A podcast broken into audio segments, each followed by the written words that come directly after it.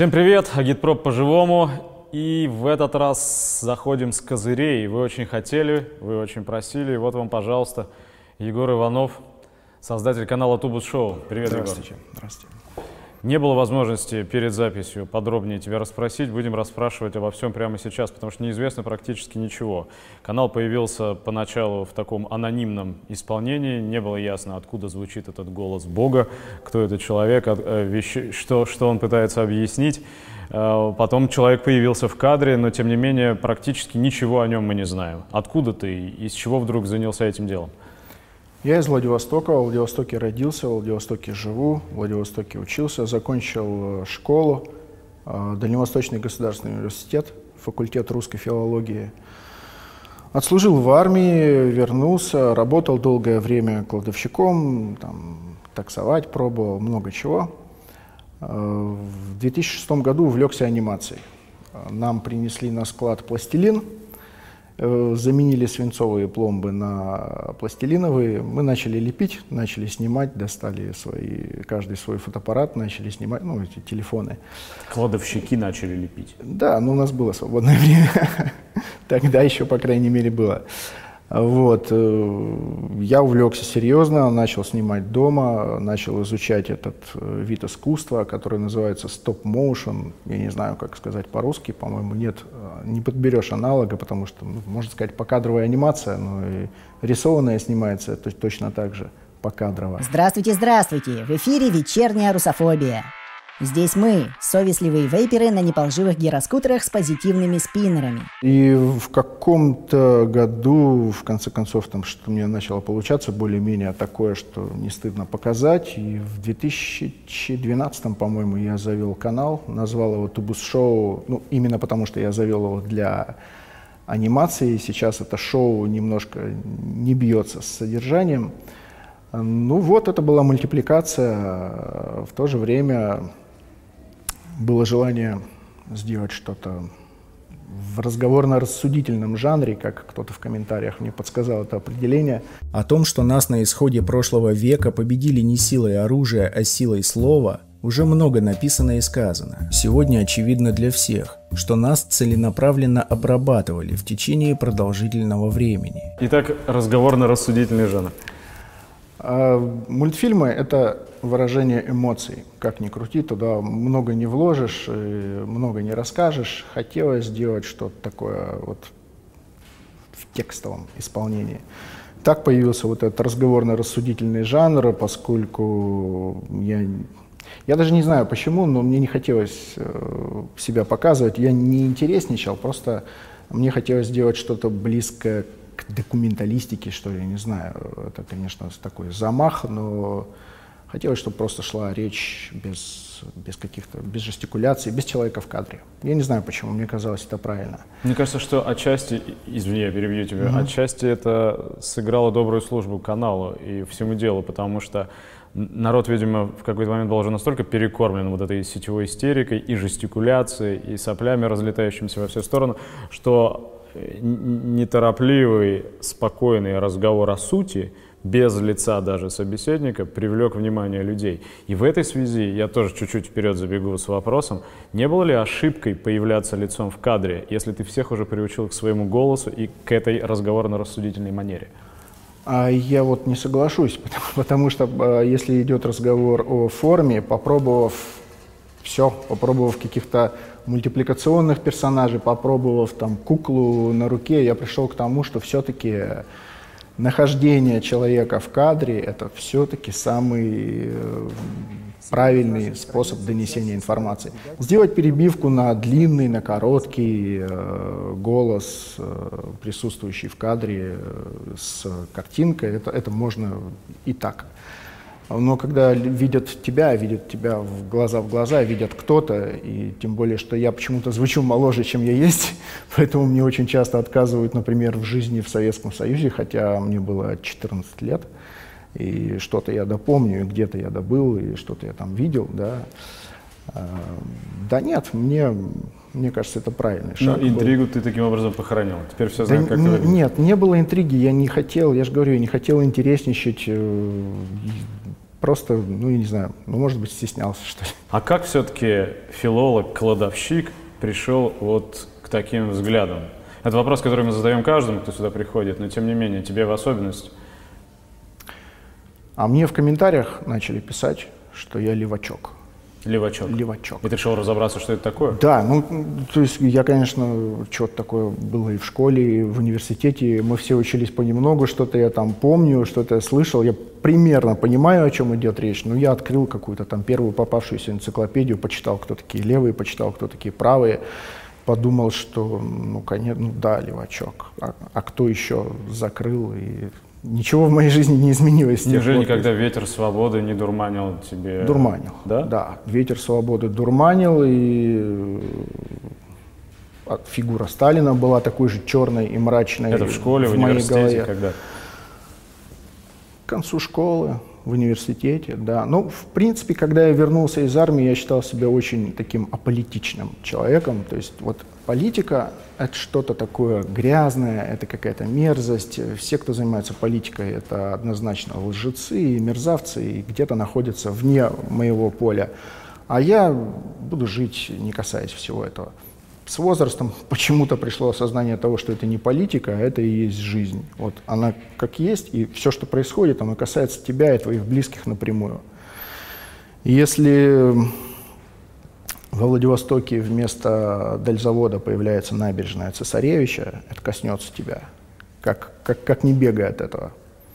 Ну, может быть, если ты получил выгоду от закрытия завода, то, может быть, нет.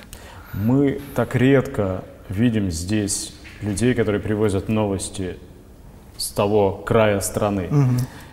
Я во Владивостоке был довольно давно, и меня поразило, насколько все-таки, несмотря на вот, победоносные реляции последних лет о сшивании страны в единое пространство, насколько все-таки изолировано нередко, особенно у молодежи, сознание от того, что происходит э, в столицах, и как по-особенному смотрят на вещи многие из моих сверстников там.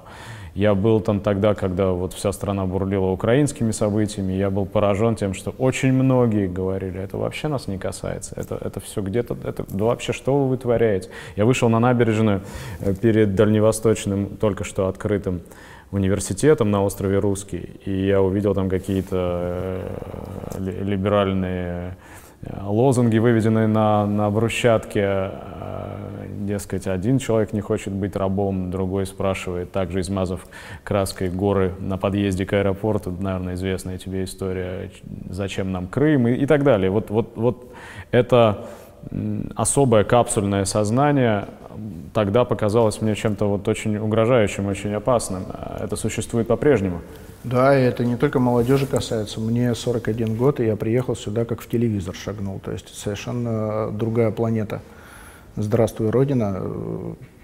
От чего это зависит? Ну, наверное, территория, плюс э, так получается, это меркантильный очень момент, но так получается, что нам дешевле съездить куда-нибудь в Китай, ну, допустим, в отпуск. Э, в Китай, в Японию, в Южную Корею. И в Южной Корее я был, не знаю, раз 15, наверное, а в Москве я второй раз.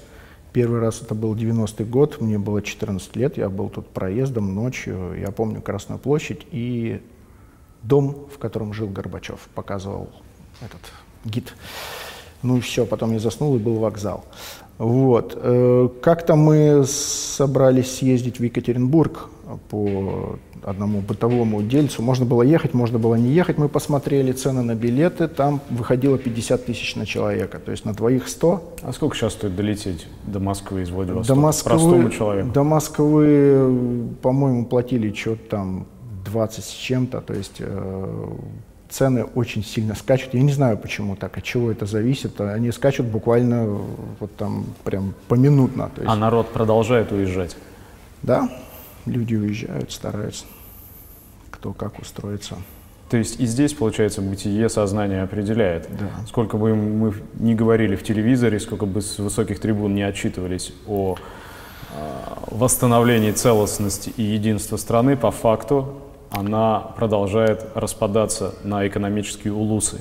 Есть даже такое высказывание, что нам в Россию, например, нам в Россию ехать там. То есть ты приехал в Россию? В Россию, я приехал Ты приехал в Россию. В Россию.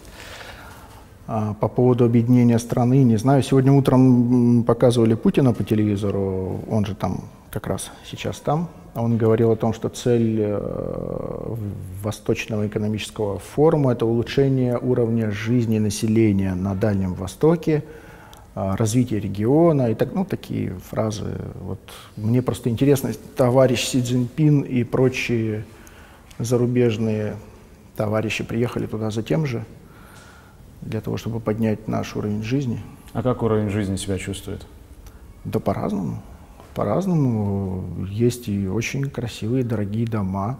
Есть э, первый небоскреб 44-этажный, который строят китайские инвесторы и в купе с э, очень красивыми планами по развитию территории, то есть там будет и набережная, там и яхты, и э, эти Э, торговые центры огромные, прям очень красиво, я смотрел визуализацию. А есть и бараки рядышком, прям рядом. А что происходит с производством? Что а в бараках, с... из, извини, да. в бараках живет мальчик по имени Максим, которому 14 лет, он никогда не был в школе и не умеет читать. Мой знакомый, наш знакомый. А что происходит, да, с, с производством? Сказал, ну, завод закрыли, 40, открыли набережную Цесаревич. 44-этажный небоскреб и все такое прочее строят на месте бывшего завода «Металлист». Все то же самое происходит. То есть не наблюдается вставание с колен. И вот все то, мне, мне, мне очень показалось важным, что ты в своих комментариях, я читаю тебя во всех соцсетях и в своих э, видеоработах, э, начинаешь обращать внимание на это, это действительно приобретает большое значение сейчас. У нас есть очень много таких охранительских ресурсов, которые распространяют информацию о том, как мы и где встали с колен. Где у нас открылась пивоварня, где у нас какой-нибудь э, везли какой-нибудь двигатель куда-нибудь, запустили какую-нибудь турбину. И вот хочется понимать, э, делают у нас на Дальнем Востоке что-нибудь еще или не делают? Ну, упомянутый э, сайт, да, упомянутый журнал, я их комментировал не для того, чтобы этих людей как-то макнуть, да. Разумеется. Я сам некоторое время находился на позициях, которые можно назвать охранительскими, но нас за последние 30 лет так часто обманывали, что когда мне показывают яркую обложку, у меня возникает желание перевернуть и прочитать хотя бы первую страницу, что там. Так же, как и всем нам, на остальные страницы мне не хватит терпения и времени. Но первую страницу я прочитаю, и там чаще всего оказывается какой-нибудь отрезвляющий фактор.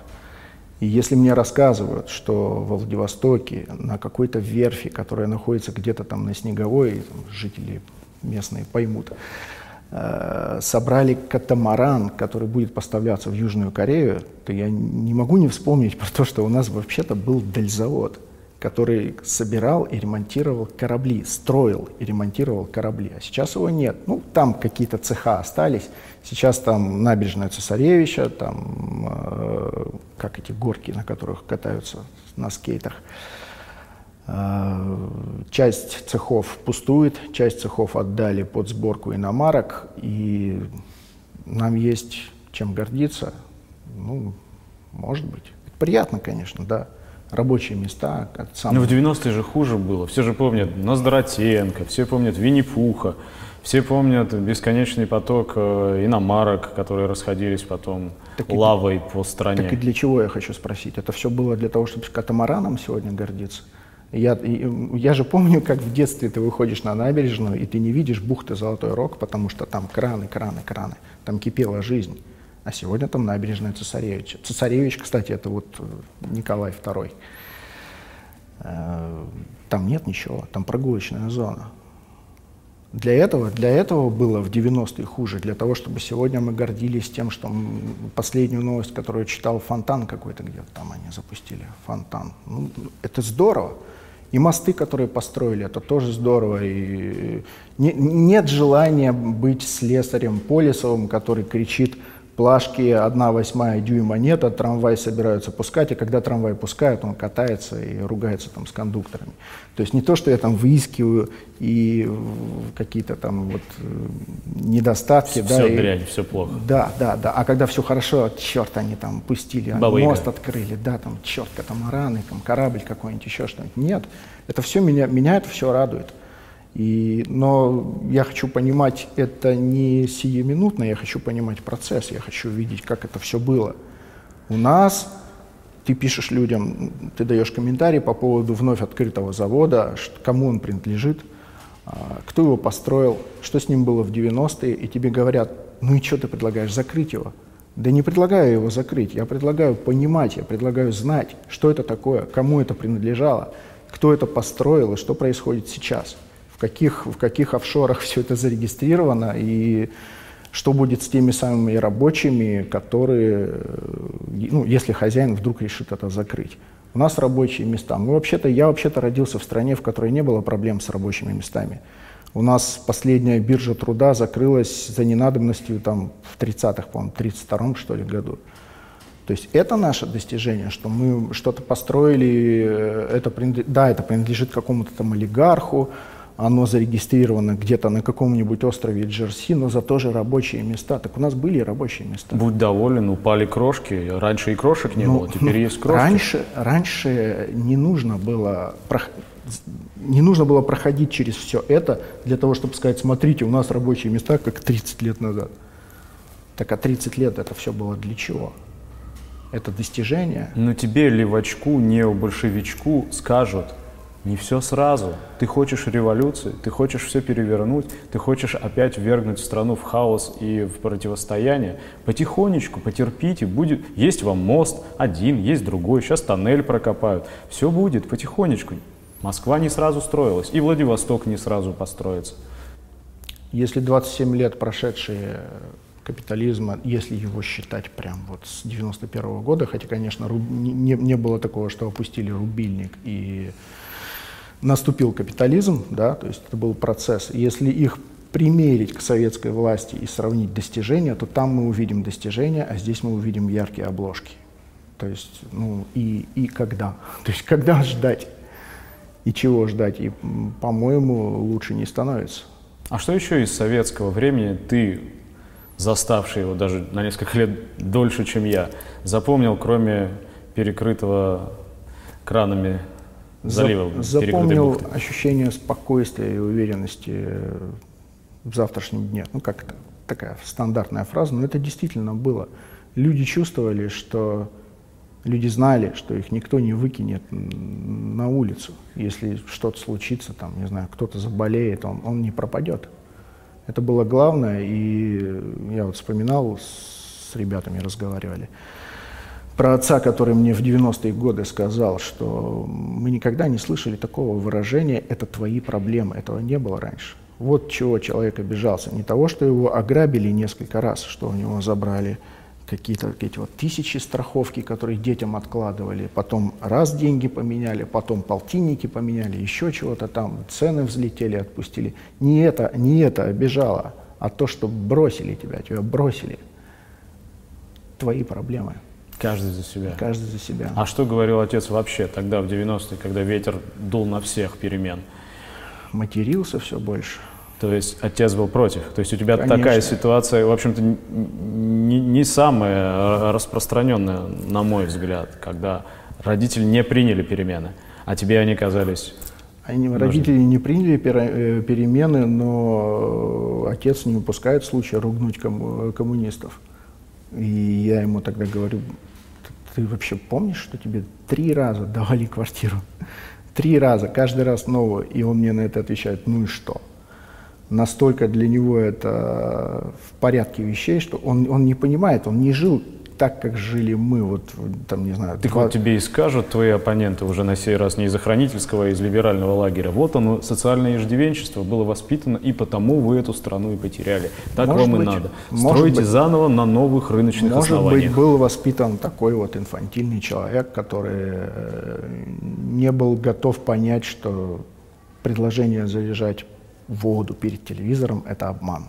Может быть, это один из недостатков есть как... проблема отцов и детей, отцов советских, допустивших то, что произошло в 91 году, и детей, выращенных уже в антисоветской среде, и постепенно, как ты и я, приходящих к пониманию э, всех масштабов катастрофы. Ну вот я, я всегда все стараюсь рассматривать на каких-то мелких бытовых примерах. Вот та, та же квартира, я же говорю, он, он не может понять, что Как, как это жить, когда вас двое, жена работает, ты работаешь, и в конце месяца половину из того, что вы заработали, надо отдать просто для того, чтобы у вас была крыша над головой. Это вот, э, ну это же самое первое. Мы должны куда-то возвращаться вечером. Не укладывается в голове. Вы Хотя... спорите? А, а на этом месте все прекращается, ему нечего ответить. Потому что он не понимает, он не понимает, он не может это комментировать. Мы вправе предъявлять, это я не только тебя спрашиваю, но и себя, какой-то счет, кого-то обвинять из того поколения. Может, наше поколение говорить предшествующему поколению, что вы натворили. А что мы будем делать с ответом на эти обвинения? Мне кажется, нужно задавать правильные вопросы, почему это случилось, как это произошло. Потому что, я не знаю, мне кажется, еще лет 20 назад преобладала такой, такая точка зрения, что Горбачев сдал страну и все. И, ну, там, ЦРУ, там, еще что-то такое. И все, и страна развалилась. Сегодня уже не так. Сегодня уже добрались и до, Косы, до Косыгинских реформ, и до Хрущева, и куда только не добрались. То есть э, сегодня такой ответ уже не устраивает нас, что был один человек, ну, там, компания людей, которые сдали страну. То есть мы напоминаем такого обобранного алкоголика, который выбирается из-под забора, трезвеет, понимает, что карманы выпотрошены, угу. и начинает задавать себе вопросы, что же произошло. Да. И если сперва ему говорили, ты нажрался, ты просто алкаш от рождения, и он принимал это как данность, то теперь его всех. начинают интересовать причины и следствия. И все-таки как ты отвечаешь на этот вопрос? Почему, почему все так случилось?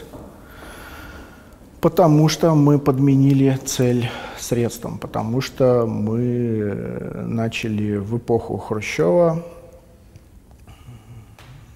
стремиться к материальному достатку как к цели.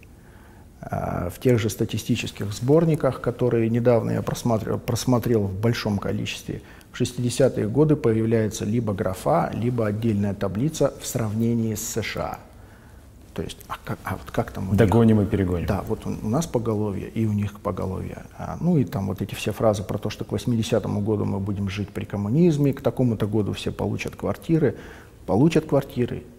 И все, это, это коммунизм. Но это же, это же совершенно не то, это же совершенно никакого отношения не имеет ни к идее социализма, ни к идее коммунизма, даже на том уровне, насколько я с этим знаком. Даже я могу сделать вывод, что это совершенно не, не цель набить живот. И получается, что не просто один плохой мужичок, а вся система. А были какие-то более объективные причины, был какой-то длительный процесс, который привел тому, что когда появился плохой мужичок с э, другими плохими мужичками, ну вот да, не вышли, не постояли. Когда спрашивают, почему вы не вышли и не защитили свой совок, раз он был таким замечательным в 91 году, они, конечно же, имеют в виду не референдум, они знают, что был референдум, что на референдуме сделали выбор в пользу Советского Союза. Что же вы не вышли, когда подписали, когда были Беловежские соглашения, что же вы после этого-то не вышли с дубьем, с камнями, с оружием. Почему? Да потому что идея умерла, потому что и в КГБ, и вот в этом Министерстве иностранных дел везде работают люди, и все они видят, что слова расходятся с делом. Что-то идет не так, нас А обманывают. некоторые из министерств прогнили еще раньше, чем слова разошлись с делом. Наверное. И поспособствовали распространению Наверное. этой гнили. Но тогда тебе скажут, значит, опытным путем подтверждено, что это не работает. И что же вы, как чё, же, и чего же вы добиваетесь в своих роликах, товарищ же, Егор Иванов? Как же это не работает, если мы отказались от исполнения этого? Мы отказались от этого, и это не работает. Ну, ты ходил в спортзал, да, потом перестал туда ходить, отрастил живот, э, у тебя учащенное сердцебиение, когда ты поднимаешься по лестнице, и ты говоришь, спорт не работает, не получается. Но как начать заниматься спортом снова, если сколько таких, как ты во, Владивосток... во Владивостоке? Понятия не имею. Есть я, такие, как я ты не еще? знаю. Не знаю. Ты, ну, вокруг себя же, там, как, как в армии, там, сосед справа, сосед слева, нет? Нет, я, я веду уединенный образ жизни, как бы у меня нет компании, то есть мы не собираемся вечерами у большой зеленой лампы. Я Марксистский собираюсь... кружок ты пока не, не, не ведешь? Нет. Но ты хотя бы представляешь, есть ли единомышленники вообще? Когда ты разговариваешь в очередях, когда ты просто общаешься с миром, ты чувствуешь, что есть еще люди, которые разделяют эту точку зрения. Сейчас вроде бы последние выборы должны были показать, что чуть-чуть просыпается массовое сознание или нет? Точку зрения, что, что мы идем куда-то не туда? Ну да, хотя бы это. Это да. Но чтобы люди вспоминали всерьез советский опыт и говорили, что что-нибудь вроде того, что нам нужно вернуть советскую власть, не в смысле там каких-то флагов, гербов. Вот эта тема с власовским флагом, она такая очень странная, потому что повесьте вы хоть тысячу красных флагов над э, Кремлем, ничего не изменится. И если надо будет, повесят. Кстати, вполне возможно. Вполне если возможно. суть от этого И не поменяется, повесят, обертка и- будет любая. Да. А, Чтобы люди всерьез об этом задумались, мне кажется, нет. Мне А, а кажется, о чем тогда думают люди? Вот просто реально Да интересно. ни о чем, ругаются просто и все. Ругаются. Да. Так же, как и большинство, это я говорю не то, что там Ты так же, как большинство в России. я хорош, а они, значит, ни о чем не думают. Да я такой же, как... Мне точно так же тяжело лишний раз достать книжку и, и прочитать ее, в конце концов. Это работа.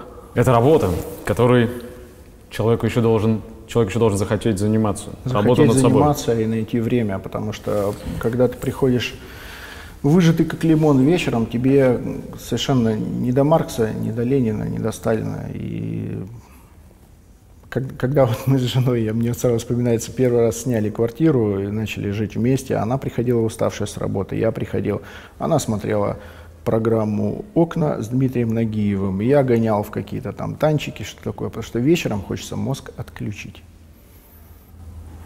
И с каких-то пор ты перестал это делать. Да, потому что у меня появилась возможность, потому что плавно от анимации я перешел к э, вот этому каналу, который э, приносит мне небольшой доход. который позволяет тебе плыть. Да, И чуть-чуть позволяет заниматься. мне иметь свободное время в первую очередь. Самый редкий товар при капитализме. Свободное время? И, и получается, что сейчас ты больше уже не, не, не, не занимаешься, э, не, не работаешь на складе. Я не работаю на складе, я больше не таскаю железки и не пакую посылки. Вот то, что я делаю сейчас, это мой основной вид деятельности. Все-таки мне в голове не укладывается, почему филолог должен был работать на складе и носить железки.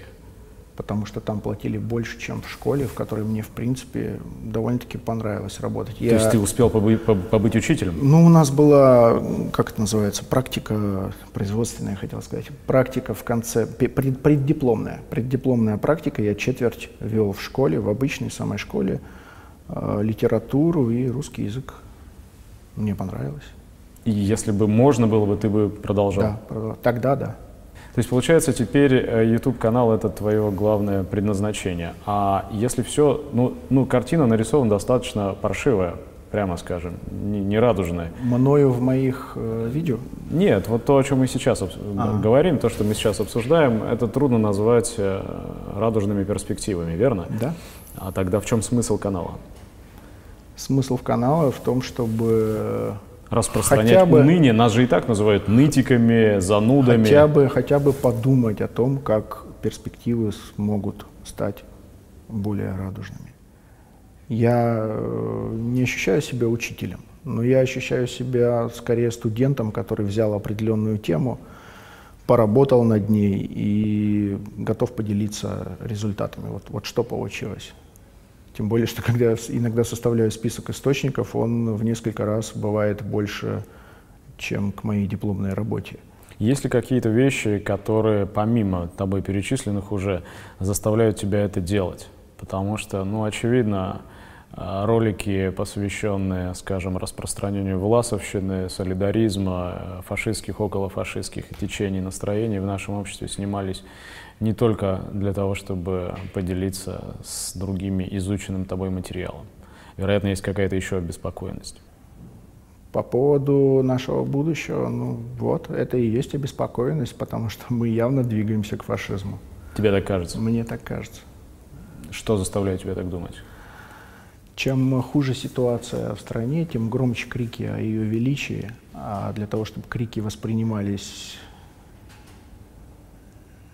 правильным образом, нужно правильным образом воспитать публику. То есть с некоторых пор разговоры о любви к родине, подбрасыванию чепчиков в воздух, кажется тебе уже не столь естественным? Лет пять назад, наверное, мне показалось бы, что это просто вот бред какой-то. Как мы, э, страна, победившая фашизм, можем двигаться в этом направлении. Но когда ты начинаешь разбираться с тем, что такое фашизм, и понимаешь, что это вовсе не зигование, не, э, не факельные шествия, не, не, не хождение там с высоким с задиранием бедра, а понимаешь, что это совершенно другие вещи, что связаны они напрямую с развитием капитализма, это его естественный ход развития капитализма, то начинаешь по-другому смотреть на то, что происходит вокруг. Ты мог бы перечислить из того, что происходит вокруг, наиболее явные симптомы, которые должны бы вызывать настороженность? Воспитание молодежи. Воспитание молодежи на примере э, тех же самых фашистов. Вот ситуация в Краснодаре была недавно с Красновым, э, там в детских садиках и так далее. Но тот самый солидаризм, который, мне кажется, сегодня становится уже государственной идеологией. То есть давайте сплотимся уже, в конце концов, у нас есть э, внешний враг. Давайте сплотимся, ты беден, я богат, но в конце концов у нас одна страна, одна земля, у нас Фатерлянд. Ну так не говорят, ссылаются на подвиг предков, которые выдружали красный флаг над, Рейхстагом. А кто не ссылался на подвиг предков? Э, там было то же самое. А кроме того, как без единства, без сплоченности отразить внешнюю агрессию со стороны, предположим, англосаксов или кого-нибудь еще? А англосаксы хотят именно русских а, воевать, победить и так Я далее. Я немало людей встречал, которые вполне Зачем? согласились бы с этим. Зачем парню из черного гетто э, что-то здесь, что, что ему делить со мной? Ну, то есть за негров. Как вот коммунисты предлагали, так и будем ждать, пока где-нибудь кто-нибудь поднимется, а сами в этот момент будем устраивать здесь внутреннюю гражданскую расприю. Коммунисты не предлагали ждать. Коммунисты как раз занимались дел делом, и интернационал, по-моему, был совсем не для того, чтобы ждать. Был, а где сейчас? Сейчас каждый за себя. Ну так, э, так кто тогда предлагает ждать? А не опасно такие разговоры вести на Дальнем Востоке, где еще свежа память о японской интервенции, где высаживались не одни японцы, если не ошибаюсь. И вообще каких трудов а... стоило потом Дальневосточную Народную Республику присоединить к Советской России? Так все эти ребята, они приехали в гости к кому и воевали с кем и на чьей стороне. Вот о чем нужно вспоминать, если уж говорить про японскую интервенцию и про остальных высаживавшихся, про канадцев, про американцев, сколько там, 20. 20. А, а, а их помнят вообще там? Нет. Нет? Нет. Вообще хоть какие-то следы? Вот, я, я помню, что Нет. на центральной площади Владивостока памятник, по-моему, еще есть. Борцам за власть Советов да. еще есть, но рядом возводится величественный храм, и уже а. дело дошло до установки куполов. А, в какой-то момент придется выбирать либо то, либо то.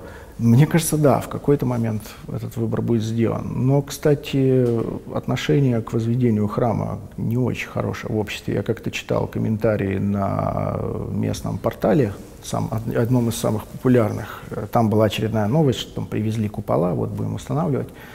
Ну, там прям вот как-то, прям лай. Но получается, что общество погружено в депрессию. В обществе нарастает злоба, неприятие того, что делает. Мне кажется, нарастает апатия скорее. Апатия. Да. И последние вот э, ситуации с выборами э, это показало. Я вот сейчас вспоминал, мы в Хабаровске, у нас была пересадка, ехали в автобусе, женщина спрашивала, не знает ли кто, кого выбрали мэром. Там, видимо, были выборы вот только, только что. Это говорит о чем? Это говорит об отмирании социальной ткани или это говорит о набухании каких-то э, процессов, которые вскроются чуть позже и отнюдь не красным цветом? Потому что я очень хорошо помню апатию на Украине в 2009 году, когда я по ней путешествовал. То же самое абсолютно. Куда не приедешь, везде э, устала опущенная рука, все равно ничего не получится, говорить о чем-то бесполезно. И тут происходит выброс этой, оказывается, бурлившей где-то там в магматических слоях энергии, которая успешно канализирована в русло экстремизма, фашизма, правого национализма и так далее. Говорит это о том, что люди устали, а чем это в итоге закончится, и чем это в итоге взорвется, прогнозировать сложно.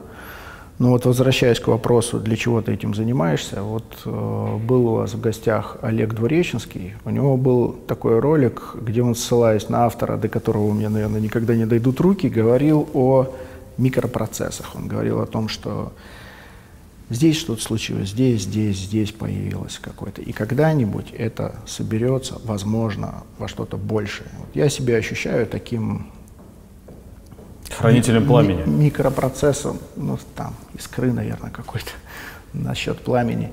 Поэтому, да, мне сложно отвечать на такие вопросы. Вот что вот будет, а как ты видишь будущее наше там или... Ну, я же даже не прошу, как часто от нас требуют, выложить на стол план действий вообще, что угу. ты собираешься, вот ради чего, когда план и действий с помощью сложно. каких механизмов, когда ты возглавишь партию, когда ты ее создашь. Я этого не прошу, я понимаю, что это абсурдные и дурацкие вопросы. Когда мы будем делать революцию, да, мне писали, да. хотя у меня больше вопрос с кем и для чего, и что потом.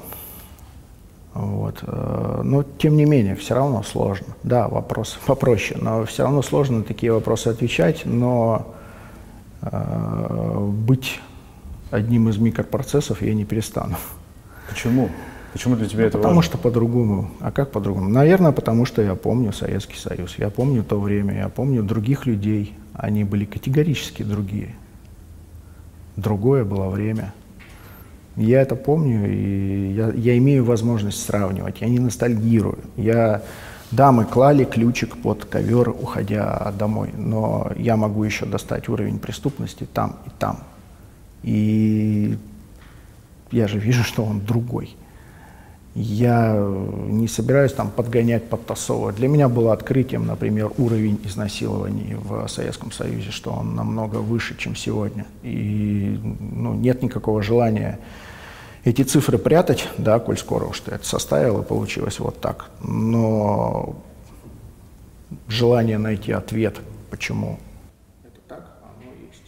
Тут, кстати говоря, к разговору подключились бы давно полемизирующие с тобой в соцсетях представители женских правозащитных движений – они недовольны тем, как ты по этой теме высказываешься. Я об этом знаю, потому что они пришли толпой ко мне на тебя жаловаться, потому что употреблены какие-то слова и так далее, и так далее. И я даже встречался с некоторыми из них для того, чтобы понять, в чем логика вот таких обвинений. С моей точки зрения, это говорит вот о, о глубокой социальной травме, о трагедии, которая продолжает разворачиваться и в равной степени затрагивает и мужчин, и женщин. Но женщинам кажется, что на них это больше влияния оказывает, и поэтому до тех пор, пока мужчины с женщинами не выяснят отношения, никакого классового единения в борьбе за свои права быть не может. Как вот, вот общаешься ты с феминистками, у тебя есть возможность им ответить заочно, что бы ты им сказал? А, мне кажется, ситуация с, вот, с теми обвинениями в сексизме, с феминистками вообще, можно там над ними смеяться сколько угодно, как-то подтрунивать. Она говорит о том, что мы все по-прежнему ждем человека какого-то, который, может быть, даже не то, что залезет на броневик и скажет там, туда, а хотя бы будет нас э, раз в неделю в установленное время окормлять. И Перечищать. И, да, и мы его ждем, мы ему верим, мы на него надеемся, а тут он что-то такое себе позволил, елки-палки, и как дальше жить? Я такие письма получал там тоже. Да так же и жить. Ну, хорошо, я оказался мерзавцем, негодяем, и как это отменяет все то, что было рассказано? Как это отменяет все то, что было показано? Только это и все? Или вы нашли какие-то факты, вы что-то прочитали, что может, что может опровергнуть? Но нет, там что ж там за слово-то было, я даже не помню. По-женски, по-моему, вот сам термин по-женски. А, визгливый женский, Что-то такое, женский да. визг вот какой-то. Ну так когда мужчине говорят, что ты визжишь как баба, это оскорбление бабы или это... С точки зрения тех девушек, с которыми я разговаривал, это оскорбление. И это невозможно, с этим невозможно спорить, переубедить невозможно. Невозможно. Это оскорбление воспринимается прямо вот с кровью, со слезами. Они, они не поняли, для чего это было сказано, в каком ключе это было сказано, но это не суть суть. Суть в том, что человек, которому они верили, доверяли, Ты. Они его смотрели, я, и вдруг он оказался вот таким. И что теперь? Ну что теперь? Вот я бы их спросил. Начинается если- поиск следующего человека. Начинается поиск следующего человека. Тут вот отработанный материал, там работал, работает на буржуазном телевидении, значит, учился в Америке. Этот, значит, сексист. А, Борис Юлин вспыльчивый, я про него читал, высокий и вспыльчивый, не подходит. Там, значит, э, кто еще? Гоблин э, зарабатывает слишком много, и вообще он сказал, что он не коммунист и так далее, что он капиталист. То есть, ну, ищем, ждем. То есть мы продолжаем искать сказочного героя, Да. сказочного персонажа. То есть э, никакого классового сознания не просыпается. Ну что ж, мы так без конца будем из пустого в порожнее переливать, убаюкивать людей и распространять без Да нет, просыпается классовое сознание. Просыпается? Потому что появляются марксистские кружки, появляются э, люди, которые там ведут блоги, что-то делают. Их много, их, их становится больше и больше. Мне бы, ну сколько, 5-6 лет назад кто-то рассказал бы что-то там про Маркса, про Ленина. Ну, я послушал бы, с интересом послушал бы, но это было далеко. Это было прям очень далеко от меня. А все-таки нельзя же, наверное, ни в этих кружках, ни в колоннах гипотетических маршировать порознь, чтобы закончить тему с женским вопросом, мужчинам и женщинам. В чем отличие, по- по-твоему, а, в отношениях между полами, которые существовали при Союзе, как ни крути, все-таки единственная де- действовавшая реально, ну, одна из немногих действовавших реально моделей, да, вот, и сегодня, и вообще, как ты на этот самый женский вопрос смотришь? Тяжело нам, э, тяжело сегодня женщинам, тяжелее, чем мужчинам. Нужно проявлять какую-то там э, чуткость, такт, солидарность для того, чтобы... Потому что, я не знаю, анализируешь ли ты статистику своей группы в соцсетях? Я смотрю на нее иногда одним глазом и вижу, что все-таки те самые темы, что ты сейчас перечислил, и марксизм, и теория, и э, исторические вещи интересуют в первую очередь молодых людей в диапазоне 25, 35, 40 лет. Девушки живут каким-то... Ну так ответ на этот вопрос повлечет очередные обвинения. будь осторожен, будь осторожен, учти, что тебя, да, разберут на комментарии сейчас так, все равно. так получается в нашей жизни, что женщина больше думает о семье, а, об уютном домике, желательно с бассейном, ну, вдруг получится, а, о муже, который прилично зарабатывает. Ну, можно ли в этом женщину обвинить? Так она устроена. А мужчина все куда-то несется, чего-то решать, какие-то мировые проблемы. Предчувствую, что вызовет это высказывание, поэтому да- давай дальше идти. Ты служил в каких войсках? Во внутренних Внутренние войска на нынешний лад это Росгвардия. Опять я смеюсь на это, на это сравнение. Э, Наверное, да. А их отменили вообще? Нет? Ну, насколько я внутренних? понял, слили там все, перекомпоновали, и теперь это называется так, по крайней Я мере, за внутренней дисциплиной и порядком, ну, как мы не так давно убедились, а, следят именно э, сотрудники этого ведомства. А остались какие-то контакты, впечатления? Вообще армия что-то в жизни изменила? Ну, я проехал через всю страну, я служил в Хабаровске, я служил в Сибири, в в Ангарске, в Новосибирске, в, Ирк- в Иркутске, не в Новосибирске. Э, У меня была полугодовая командировка на Кавказ, я был в Чечне, я был в Дагестане. Впечатлений масса, много всего. Вот бы поделился хотя бы самыми яркими и запоми- запоминающимися. И самыми яркими запоминающимися впечатлениями из армии. Из армии, и в том числе из поездки на Кавказ, что... У нас думаю, э, в Чечне был ротный опорный пункт. Там было 40 человек, у нас были посты, мы ходили в караулы, и это была наша задача прямая. То есть а, ротный опорный пункт, дорога из э, Чечни в Дагестан, а, мы контролируем территорию. К нам присылают нового лейтенанта, который только что закончил военное училище, проходил практику в Южной Осетии и считает себя очень крутым. И он устраивает на, э, рот, на РОПе, ну, ротный опорный пункт, во-первых, гауптвахту.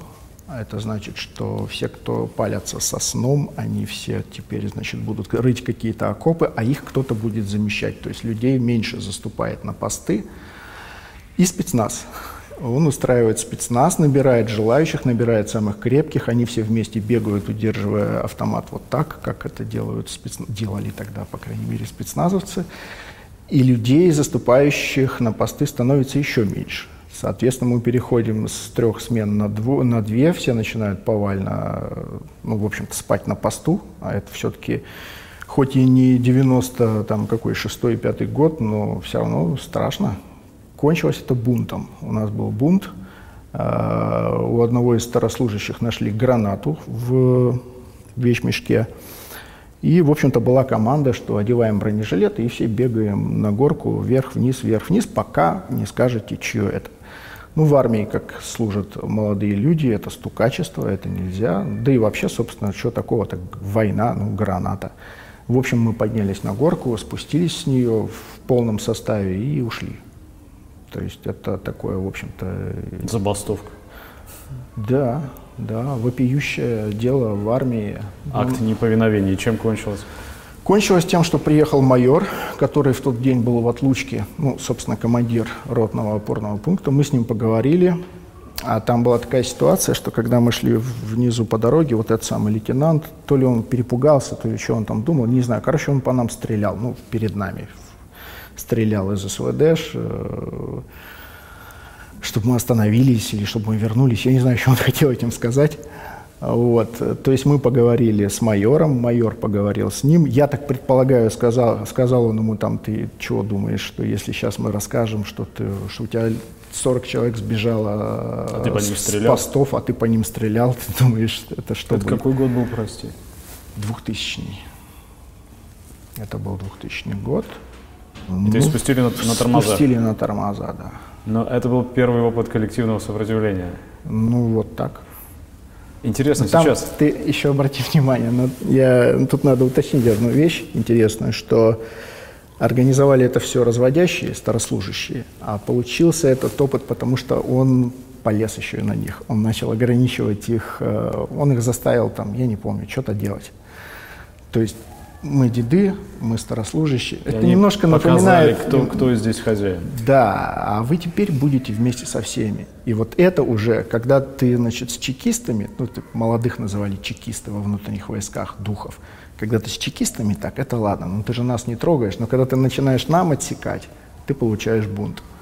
Скажи, а сейчас удается хоть каким-то образом соприкасаться с этой системой и с э, армейской, и с э, тем, что стало Росгвардией, хоть, хоть кто-то остался, потому что э, сознание этих людей тоже очень, очень важно, очень интересно, чем теперь они живут, что у них на уме. Именно им же Нет, я никаких контактов.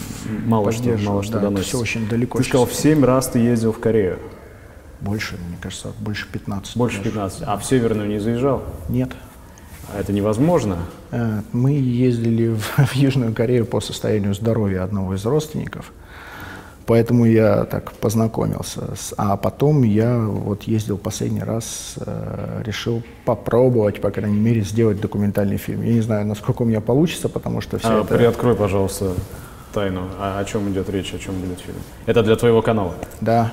А, Будет об одном из эпизодов э, Корейской войны с конца 40-х годов. Ну, если можно, я не буду о подробностях, потому что начнется обсуждение того, что еще не готово. Еще чем нечего обсуждать. Да. А как ты делаешь свои ролики? Вот сама кухня, а насколько сложна? Теперь YouTube каналов миллион. Человек покупает камеру, включает микрофон, и вот он уже в эфире. Есть ли какие-то всё особенности производства? Да? Особенности производства? Ну, да нет, мне кажется, все так же, как все остальные. Есть сценарий, и, ну, какая-то мысль. Ты работаешь в одиночку? Да, да. Один? да. Я один? работаю один, э, дома, в гостиной, в комнате в обычной, на фоне белой стены. Вот штатив, камера, два светильника. Как ты выбираешь то, о чем собираешься рассказать? Случайно соседи включили Игоря Талькова? Ага. Да нет, ну это мысли, которые там, кстати, не столько про Талькова, по большому счету. Мне вот такое количество грязи там в комментариях. Я не про Талькова, я про те аккорды, которые звучали, вот когда разваливалась страна. Мне вот это интересно было. И не про Говорухина. Не интересен, мне, мне не интересен Говорухин, и большинству, я думаю, тоже. А вот то, что людям забивали в головы тогда, и вот с такими головами, поэтому отчасти люди не вышли защищать ваш э, замечательный совок в 91 году после референдума, после подписания соглашений. Вот это интересно, как такие вещи происходят, почему меняется сознание. откуда, какие источники, да, где взял фразу про то, что Ленин сказал, пусть 90% там чего-то населения погибнет, остальные будут жить при коммунизме. Вот где ты это взял? Вот. Я в сторону ушел, ты спросил. Я спросил, как ты выбираешь тему, кто напел, а, Рабинович? Тему, да напел, ну, голова поет, что-то внутри, вот, э, есть вопросы, которые меня интересуют. Э, Но ты достаточно редко стреляешь. То есть так это времени занимает очень много. Я бы хотел, я пытался э, делать 10-минутные э, ролики в формате агитпропа, вот что-то подобное, но ну, ты, да, меня хотели, да, разно, разносит все время на, на какие-то там полуторачасовые, 40-минутные. Не получается почему-то. Хочется подробнее так получается. Хочется, наоборот, по... выходить каждую неделю, чтобы был какой-то... Ну, не получается. Ну, не получается. Хочется формат... Как это? Хочется... Бороду я сбрею. Хочется формат, в который ты залез, и тебе в нем уютно. Вот этот светильник здесь стоит, этот здесь стоит, штатив на такой высоте. Все, встал, рассказываешь. Так не получается, ну, я не про штатив, а вообще все время вот ты уходишь. Ну вот э, ролик про дочку профессора Курганова. Ну это ж э, грешно прятать вот это все, чего она там понаписала. А за 10 минут никак.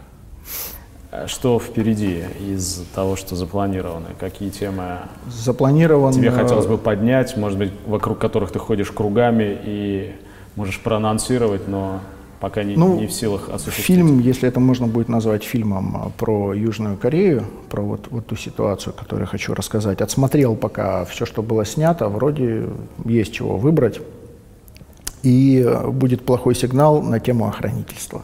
На О, примере, отличный, отличный вопрос, на примере, который я, я заготовил, но не успел задать. На да, примере отлично. одного э, деятеля. Ну, потому что мы же давно попали в кунсткамеру самих охранителей, они разбирают каждого из нас по косточкам, изучают, э, и нередко здесь, внизу, мы встречаем их в комментариях, и очень рады их видеть, пожалуйста, надо увеличивать количество дизлайков, я, по крайней мере, против этого ничего не имею, но это же отличная мысль была бы рассказать, беззлобно, я с тобой абсолютно согласен, и каждый из нас прошел этап охранительства. Каждый из нас был охранителем, поэтому чего уж кидаться грязью в, в современных охранителей. Но тем не менее, явление это очень и очень важное, потому что оно связано с теми невыбиваемыми из голов иллюзиями, которые кому-то хотелось бы укоренить навсегда, которые кому-то всеми силами важно удерживать, кому- кому-то важно э, сохранять надежду даже там, где надежда уже в, в принципе не может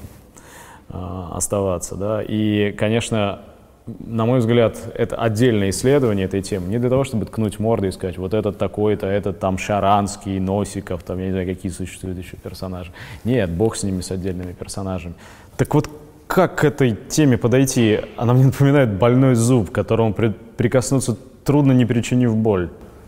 Я практически ко всем темам подхожу одинаково. Я беру нечто может быть книга, может быть э, деятельность какого-то человека.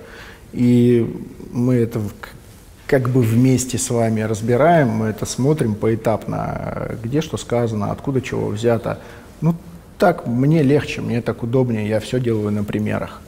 И, наверное, я надеюсь, что мы вместе в итоге приходим к какому-то выводу. А люди берутся для примера, а не для того, чтобы людей обгадить. Что ты набросился на этого Талькова, он уже 30 лет как умер, да, да не интересен мне Тальков. А в случае с охранительством, И с охранительством главная мысль какая?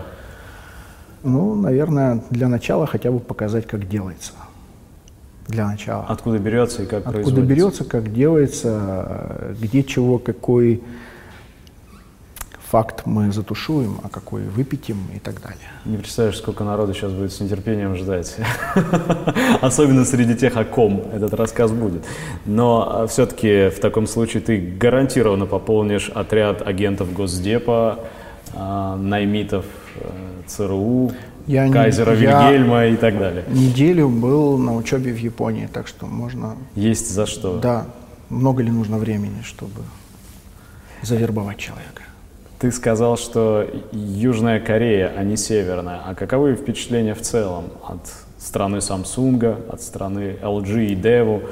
которая так близка к вам, ее же часто приводят в пример, там вот вы Ну, хотите в правильно. северную или в южную? Да. Вот а чем, почему не в южную? Ну вот когда ты приезжаешь первый раз э, в Южную Корею, такое впечатление, что ты дома валяешься на мягких перинах. Вот ты- Ну круто. это круто, да, это очень... И в Японии, кстати, то же самое.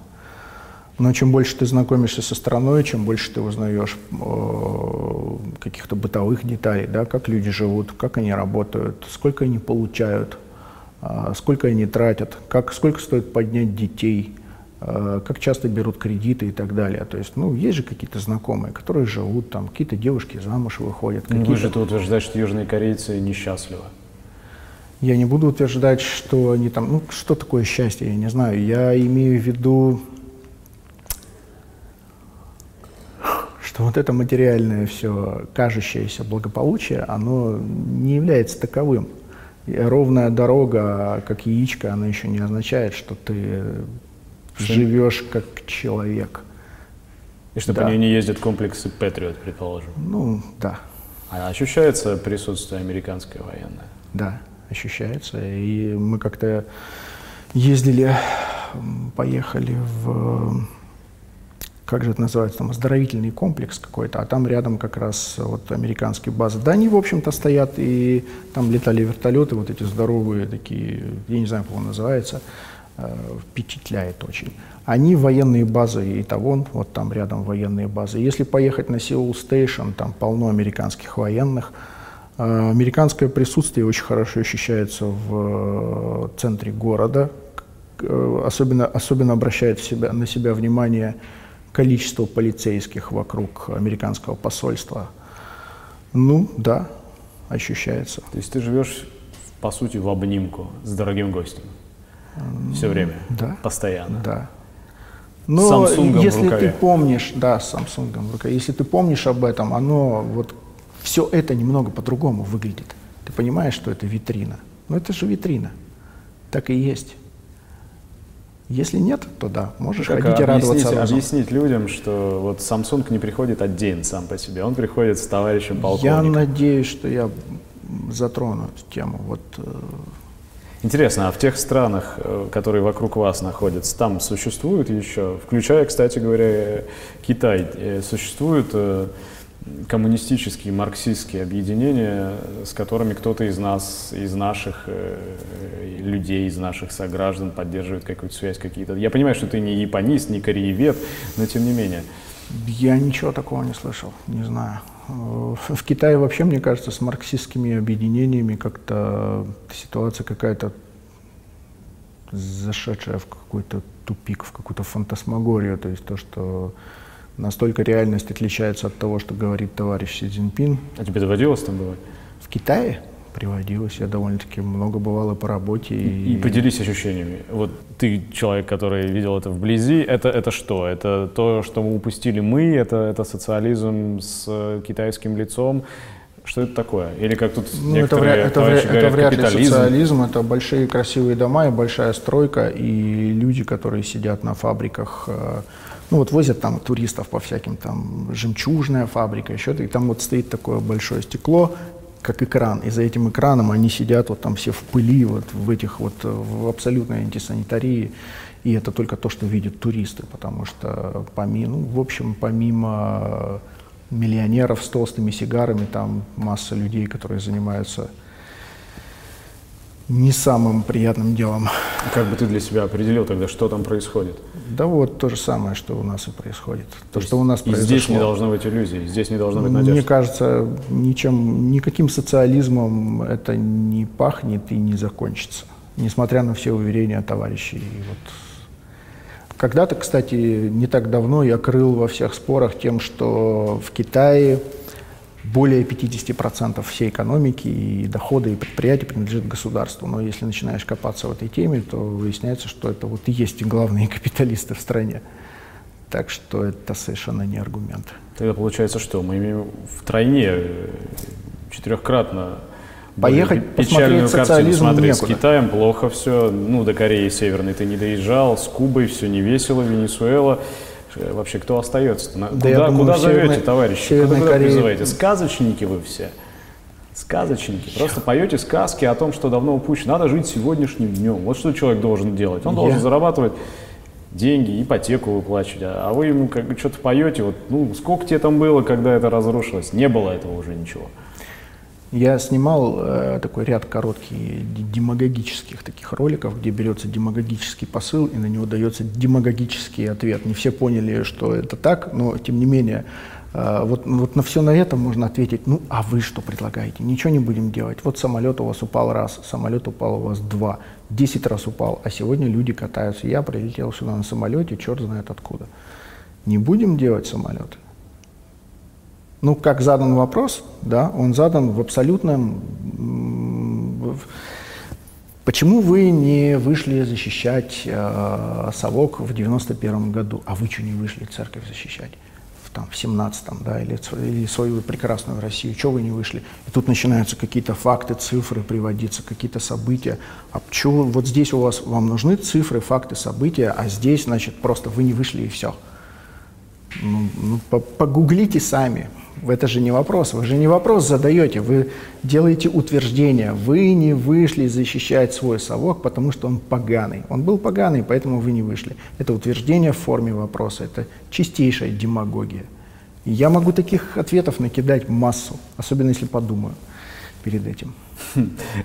Такие разговоры, я понял, что существуешь ты в отдельной такой компактной реальности, но тем не менее во Владивостоке и вокруг ведутся. И ты сказал, что достаточно сдержанное, если не сказать больше, отношение у, у граждан к выросшим рядом с памятником героям революции куполам. Но кто-то же называет улицы именем Колчака, кто-то же открывает мемориальные доски. То есть есть такие цари-поклонники там? Ну, И кто они? на, на открытии э, доски Колчаку на морвокзале э, они по- погуглите, и вы найдете их лица, этих царепоклонников. А там на этой доске написано «Родина помнит», а дальше написано «Diamond Fortune». Короче, контора, которая строит, кази- строила казино, вот это вот в, на Дальнем, во Владивостоке казино, торгово-развлекательная зона. Я там не был, ну, вроде как там все цивильно, гостиница. Вот это вот они. Вот это их Ну, доска. то есть это по всей Это- стране, это э, они скажем, помнят. ресторан Деникин в Феодосии, если я не путаю. Есть у нас и Колчак Торговый центр тоже такой Да, да. Деникин в Петербурге, если тоже я не путаю. Все люди, которые страдают по той эпохе, так или иначе, как выясняется, не обижены материально. И Ну, потому что им это нужно. Им, им, мне кажется, не та эпоха-то нужна, а им нужна вот эти 70 лет как можно глубже э, в дерьмо, прошу прощения, опустить. Потому что это там про социальную справедливость. Это там про то, что я должен получать результаты своего труда, а не какой-то дядька, который там э, вовремя купил завод, оказался в нужное время в нужном месте. Э, Это там все эти мысли, это их надо похоронить. А значит, что нам делать с нашим прошлым? Значит, это мы опустим, и что там дальше остается? К Ивану Грозному? Ну вот, ближайшая остановка, там мы выходим. на улице, на перекрестке Шкуро и Науменко. Да. с нагайкой за голенищем. А остается ли у тебя время для того, чтобы жить за пределами канала? То есть ты Да вот- ходишь в кино, ты, ты читаешь какие-то А. книги не про марксизм, ты вообще какой-то другой жизнью живешь. Очень, ну в кино э, ходить-то не на что. Чего туда ходить? Что там в кино? А трансформеры очередные. Вот. Ну, вопрос я понял, э, практически нет. Вот я живу вот, вот этим всем. И учусь также на ходу, и, потому что очень много чего хотелось бы и прочитать и посмотреть, и список на, на, на YouTube есть такой плейлист «Посмотреть позже». Он все пухнет, пухнет, пухнет, и я все думаю, сколько там, интересно, можно. Там наверняка какой-то предел есть. Все вот как-то так, на бегу, все параллельно. YouTube потихонечку становится таким прибежищем негодяев понемногу. Да не так же YouTube. YouTube завтра возьмут и закроют. Тот, тот же вот э, уже тысячу раз упомянутый Тальков, да, ролик про Талькова, его блокировали уже раза четыре. Э, Спасибо Жене Баженову, который научил меня, как это все дело доводить до конца. Там можно же это все протестовать. И Но там здесь не- Баженов отметился. Отметился, но там столько ступеней, что надо знать, что их надо пройти до конца все, и тогда либо человек идет в суд и объясняет, что ты этим всем воспользовался, чтобы машину себе набить, либо, извините, ролик разблокируется. То есть впору создавать профсоюз YouTube работников. Ты знаешь, я на YouTube абсолютно не зациклен. То есть меня столько раз там блокировали за вставку отрывков из произведений, которые, например, снимались в Советском Союзе, а сейчас кому-то принадлежат. Вот, например, э, я так удивился, хотя, в общем-то, дело обычное, оказывается, фильм Буратино, приключения Буратино, он принадлежит каким-то людям в Беларуси, и они блокируют, ну не они, а YouTube, так сказать, блокирует э, просмотр везде, кроме России. Там на каждый случай своя политика, поэтому заблокировали, ну вот как время первых был, он был тут же заблокирован, это вот, значит, права чужие, ну выставил его ВКонтакте, ну посмотри, ну сколько посмотрела, столько посмотрела, ну и черт с ним, с Ютубом. Э, я, люди, которые меня смотрят, они меня найдут и поддержат, и пока они меня поддерживают, я этим занимаюсь. Вот и все. То ну дай YouTube... бог, чтобы таких людей было больше. Все ссылки и координаты на тебя мы ставим, хотя я думаю, они известны и так. Практически Спасибо. каждому, кто пришел сюда. А в Бога ты веруешь? Не скажу. Хорошо, оставим это до следующего раза. Большое спасибо. Спасибо вам. Спасибо за приглашение.